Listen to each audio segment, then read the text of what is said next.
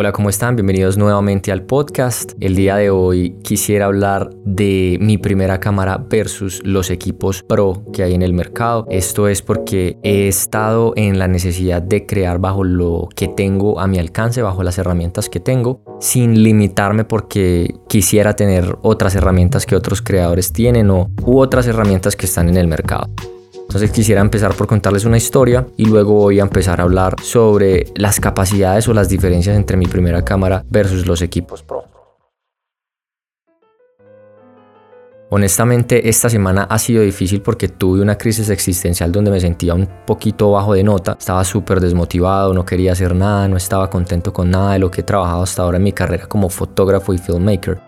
Y todo esto es porque el fin de semana estuve viendo videos de diferentes creativos a quienes sigo por inspiración y quienes tienen grandes conocimientos y les he aprendido cosas, pero pensaba que literalmente ellos son el tipo de creadores en los que me quisiera convertir. Entonces llegué a un creador de contenido que está ubicado en Argentina, quien hace vlogs y se dedica exactamente a lo mismo que yo hago, producir contenido para marcas, hacer comerciales, videos musicales, fotos de viaje y perseguir su carrera como filmmaker, obviamente disfrutando de crear, de compartir y repetir ese proceso. La cosa es que me comparé inconscientemente con él, no podía parar de ver sus videos y solamente me, decía a mí mismo de manera egocéntrica en mi interior como yo sé que puedo hacer eso mismo que él está haciendo, ¿por qué me cuesta tanto? En los videos y las cosas que él subía yo veía que él tenía la misma cámara, el micrófono y equipos que eran, bueno, no los mismos míos, pero sí el mismo nivel que los míos. Él tenía Sony, yo uso Canon, pero igual eso no importa. ¿Qué hace él de diferente a mí? Y en medio de esa ceguera y comparación, además de un poco de ego, me molesté conmigo por no hacer exactamente lo que él estaba haciendo, crear que es un verbo que al final significa acción. No estaba haciendo nada. En fin, incluso dije de manera positiva, entre comillas, voy a analizar este man y tomar nota y ver qué está haciendo diferente y ver cómo yo también puedo hacerlo. Porque es que todos podemos hacer con lo que nos propongamos.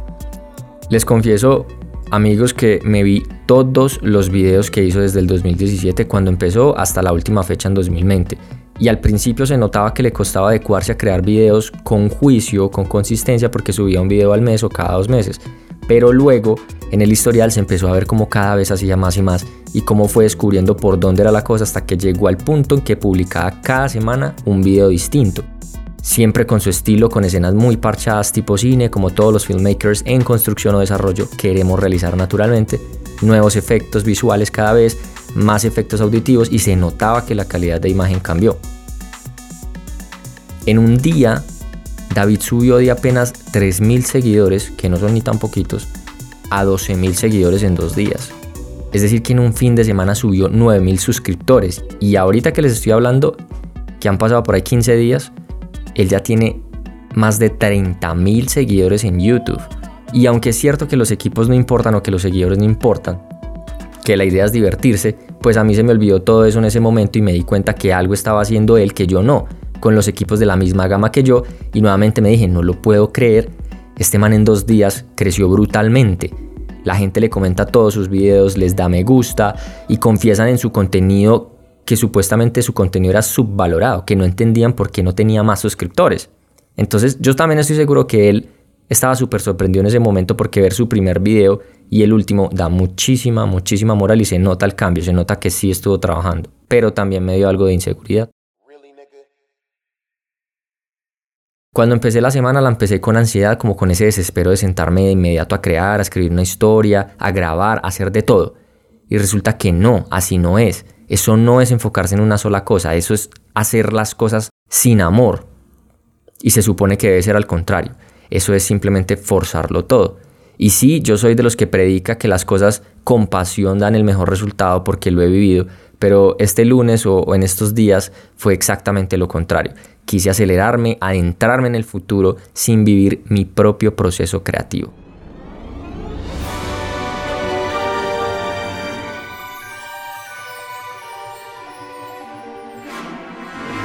Bien, pues esos días a las 3 o 4 de la tarde me detuve paré todo lo que estaba haciendo, yo realmente no soportaba más, mi cuerpo me mandaba señales de incomodidad y cuando hay una mente cansada hay un cuerpo cansado también. Me detuve, me acosté en el suelo a mirar el techo, a respirar, a quedarme quieto. No sé a qué hora realmente me quedé dormido, pero desperté liviano y desperté tranquilo. Cuando desperté, sentí eso que uno mira al espejo y se dice en voz alta, ¿qué pasa? ¿Vas a llorar o vas a ponerte en acción? ¿Vas a provocar un cambio o te vas a resignar a que eso es lo que es y ya? Esas ganas de salir de esa zona incómoda me hizo motivarme a hacer ejercicio. Y verdaderamente le di fuerte al ejercicio, hice repeticiones y ejercicios que no había hecho antes.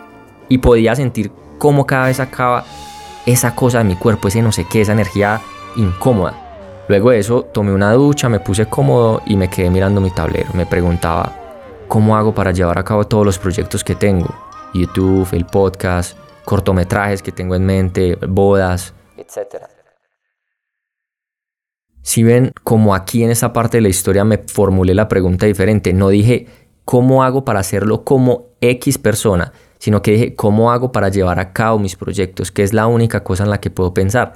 Es decir, no me enfoco en los demás, sino en lo que yo podía hacer con lo que tenía en ese momento. Y en ese momento no pensaba en mis equipos ni las condiciones en mi casa, solo pensaba en el proyecto y cómo hacer lo mejor que podía bajo lo que he aprendido y lo que tenía. La respuesta era simple y tal como lo mencioné en un podcast anterior, se trata de hacer. Just do it. Es mejor hecho que perfecto. Eso viene una frase en inglés que dice it's better it's better done than perfect pero básicamente traduce lo de Just Do It, que van muy de la mano. Y me parece realmente increíble cómo la negatividad hace que las cosas que fundamentan mi profesionalismo se disipen en un abrir y cerrar de ojos.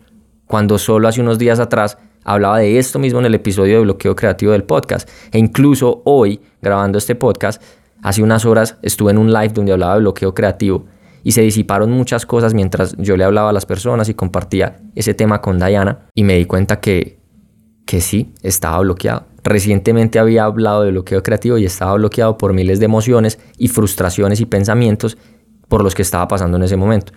Así que organicé mis ideas, las visualicé en un calendario. Porque para mí es muy importante, ya que soy muy visual, yo necesito estar dibujando o escribir o ponerlo en sticky notes o grabar notas de voz. Entonces ordené el proyecto en mini tareas, cuya totalidad sería el proyecto completo. Es decir, hice un plan de baby steps o pasitos de bebé o, o, para poder llegar a la meta final. Lo ordené por trimestre para no ahogarme en las metas que puede tener todo un año. Por eso eso lo aprendí en mi empresa porque se ponen metas anuales, luego se dividen semestres, luego trimestres, meses, semanas y luego días y trabajando en esos pequeños escalones es que se garantiza que sí se va a cumplir con la proyección que la empresa o la compañía tiene para el próximo año. Y exactamente esa misma técnica o bajo esa misma premisa ordené mis ideas. Es ahí donde las cosas empezaron a fluir para mí. Entonces se preguntarán ustedes hasta ahora por qué esta historia tiene que ver con el título de este episodio. Y si tiene que ver en algo y es en no juzgar la herramienta o a ustedes mismos porque lo que tienen en este momento y lo que tienen aquí ahora es suficiente para hacerlo bien. Y ese resultado solo depende de la energía, el aguante, la actitud, el compromiso que le pongan a la situación sin juzgar cuál será el resultado. Recuerden que es mejor hacer poquito que no hacer nada.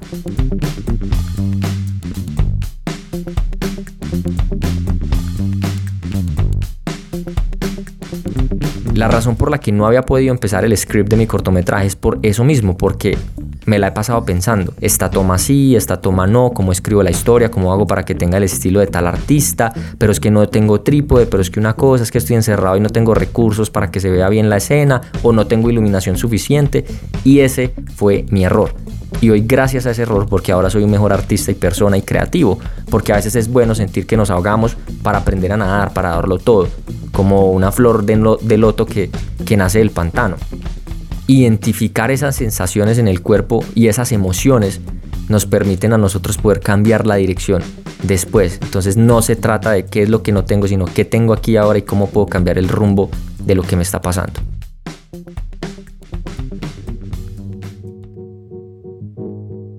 Listo, trabajar con lo que tenemos al alcance. Ahora sí, una vez contada la historia detrás de la inspiración de este episodio, voy a hacerles caer en la cuenta de lo que tienen ahora versus lo que podrían tener a largo o corto plazo. Yo empecé con una Canon de la gama Rebel, yo creo que la mayoría de fotógrafos empezamos con Canon bajo la gama Rebel. Yo exactamente tenía una T4i que es una versión sin muchas diferencias de la T3 o la T3i de Canon. Son las cámaras DSLR o DSLR digitales más baratas del mercado, entre comillas, semi entre comillas, económicas, porque el esfuerzo con que uno se compra cada cosa en este cuento, pues es muy grande. Para entonces lo tenía en combinación con un 28-80 milímetros de Canon, un lente súper viejo con aspecto viejo y vintage, como si fuera de esas cámaras viejas de Vivitar. Ese lente tenía además un hongo porque la cámara era de segunda mano y no tenía ni idea de cómo comprar cámaras porque pues eso no era lo que me preocupaba, yo solamente quería crear y quería tener esa herramienta para poder hacerlo. Recuerdo que yo veía esa cámara como, uff, parece que chimba de cámara, ahora sí voy a volverme fotógrafo y videógrafo de verdad. Y con esa cámara hice mis primeros videos. Y ahora que los veo, veo errores, exceso de todo, no había diseño de sonido, no tenía idea de cómo contar una historia. Todavía incluso sigo en ese proceso de cómo mejorar mi storytelling, pero definitivamente he mejorado en esos tres años esos videos fueron cool porque trabajaba con lo que tenía, era lo que podía acceder en ese momento y eso no me detuvo nunca para crear. Yo siempre iba hacia adelante y veía como otros tenían sus Sony A7 II en esa época y sus lentes línea roja y yo no comía cuento nada, yo estaba tan apasionado de lo que hacía que las herramientas que usaba simplemente no me importaban. Eso sí, nunca he dejado de soñar con la mejor cámara del mercado como, como cualquier filmmaker o fotógrafo, que siempre va a haber una diferente en el mercado como los celulares, que cada seis meses sale uno nuevo. Entonces, si ven a lo que me refiero, ¿para qué preocuparse por esos equipos cuando hay cosas más importantes y de mayor impacto en el producto final? Hay dos cosas que mencioné en esta historia que son importantes para este episodio. Una es la historia y la otra es el equipo.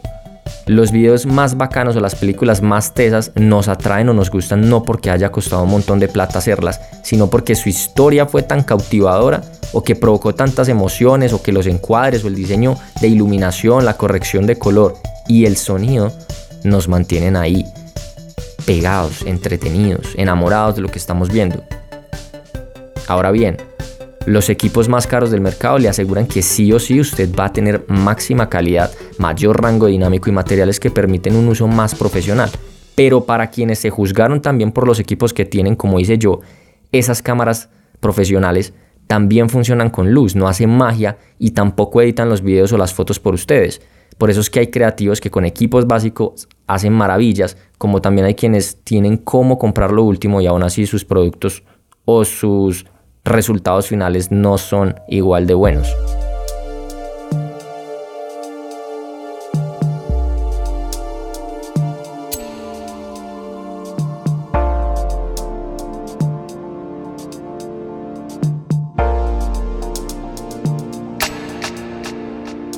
Aprendamos, y me incluyo en ese grupo, cómo usar o sacarle al máximo provecho a lo que tenemos a la mano y cuando se sienta limitado porque sentirá esa sensación, entonces cambie de equipo cuando pueda, pero que su equipo actual no sea una excusa, porque le aseguro que tiene usted un equipo mejor o mejores recursos que otras personas que quieren hacer esto también.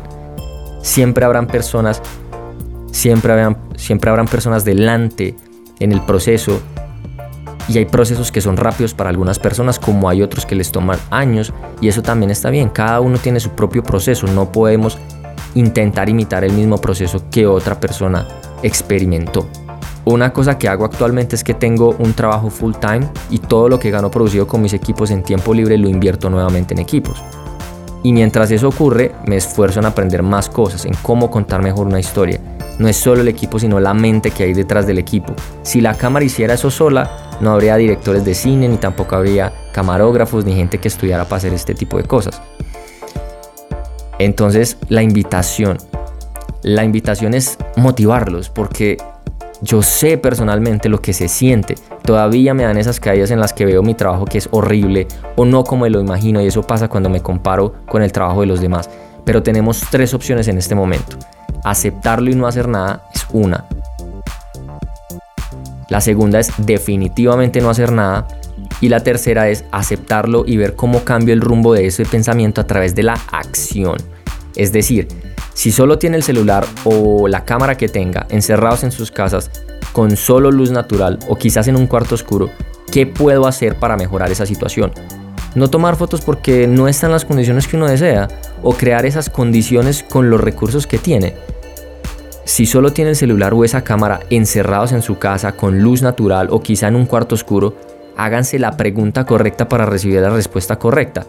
¿Qué puedo hacer para mejorar esta situación? ¿Qué es lo mínimo que puedo empezar a hacer? ¿Debería no tomar fotos porque no están las condiciones que yo deseo? ¿O debería crear esas condiciones con los recursos que se tienen?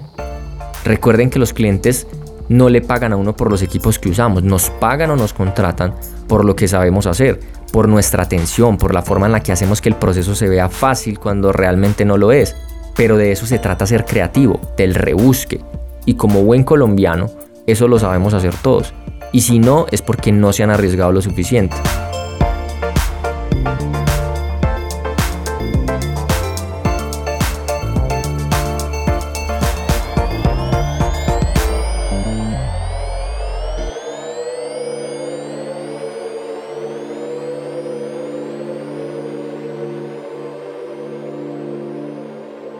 Como siempre amigos, si conocen a alguien en el medio audiovisual que apenas está empezando o que ya tenga años de experiencia, o cualquier persona quien crea que estas experiencias personales o de futuros invitados les pueda motivar o interesar, compartan el podcast.